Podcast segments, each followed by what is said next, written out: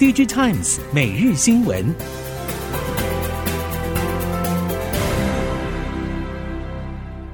听众朋友们好，欢迎收听 DigiTimes 每日新闻，我是翁方月。现在为您提供今天的科技产业新闻重点。首先带您关心，消费型基础 IC 库存去化还在进行当中。多数微控制器业者认为，复苏时间点可能要到明年第二季底、第三季初左右。熟悉微控制器业者直言，在中美 G two 格局之下，中国半导体自主化风潮夹带税务和光照补贴，更聚焦像是五十五纳米成熟制程等扶植色彩浓厚，甚至不少半导体领域的年轻学子。在校学习的微控制器设计已经明显越级，直接上冲较为高阶的三十二位元产品。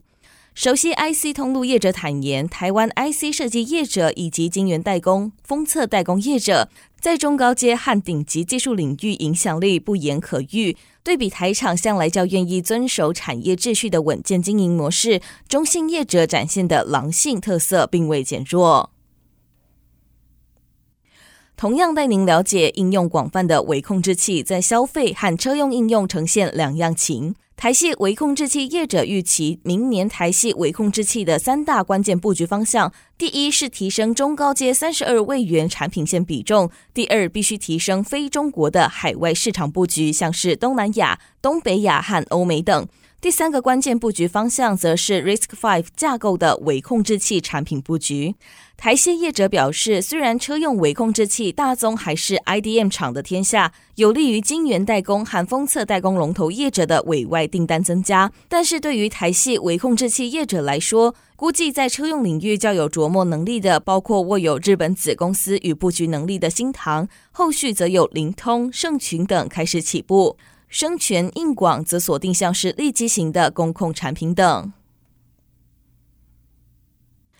中国网通晶片市场近期陆续传出负面状况，消费端和标案端的拉货动能都处于低迷，客户和通路存在库存去化的压力。如今，中国市场陷入各类大环境的负面因素，消费市场一而再、再而三的在风控下明显萎缩，标案市场的采购节奏也受到政策以及预算的各种不确定性影响。而美国市场却因为基础建设法案通过，巨额的补助款让各家电信商和设备商全力推动各类网络基础建设的规格以及规模升级，对于网通晶片的需求相当强劲。网通 IC 相关业者一致认为，美国市场的基础建设市场将是明年最为明确的商机，这势必也会推动台系业者加大与美系电信商和设备商的业务推广布局。在汽车电动化的浪潮之下，功率半导体需求持续提升，带动第三类半导体碳化系产业发展。继近期新节能扩大投资常州真晶，与三安半导体签下人民币三十八亿元的大单之后，广东新越能半导体也加速投入碳化系事业。新越能是车用及工控碳化矽制造研发业者，由吉利汽车与新聚能半导体、星禾科技在去年五月合资成立。日前，新月能举行碳化矽晶片制造计划无尘室启动仪式，准备陆续引进制程设备并检测，逐渐步向投产阶段。而新月能加速建设产线的背后，反映了碳化矽产业正在加速发展。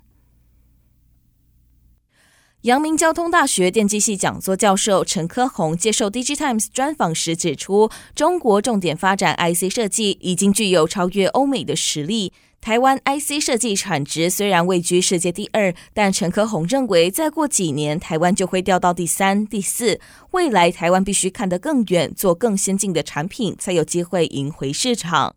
陈科宏以电动车产业为例，表示台湾只诞生一个 MIH，中国可是百家争鸣，各种电动车方案都有。国际固态电路研讨会是重视创意的国际技术论坛，但台湾创意却不能带入现金。现在台湾遇到的问题是，IC 设计将被中国超车，美国开始重视 IC 制造，也会对台湾带来深远的影响。但台湾有很好的环境，未来一定要凝聚力量，维持自己的优势。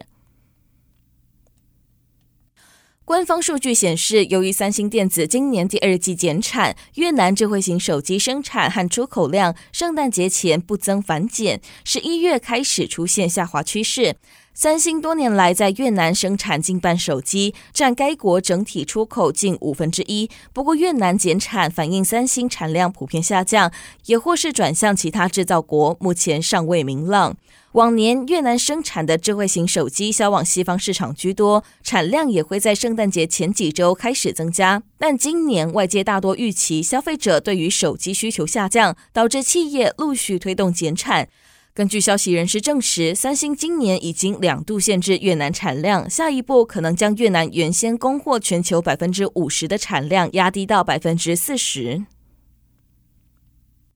拥有庞大且年轻的劳动力，让印度在制造业者实现中国加一的路上成为一大受益者。但专家指出，印度在成为全球制造基地的路上，还是面临结构性的挑战。印度享有远低于邻近国家的劳力成本优势，不过彭博智库提醒，低廉的劳力成本也可能意味着低素质，以及在制程和产品上较陡峭的学习曲线。摩根士丹利报告也指出，印度有中等以上教育水准的比例只有百分之十一，不如印尼、越南以及泰国。另一方面，效率和保护主义可能是印度制造的另一项障碍。南华早报引述美国企业研究所资深研究员表示，行政效率低落的问题在印度无所不在。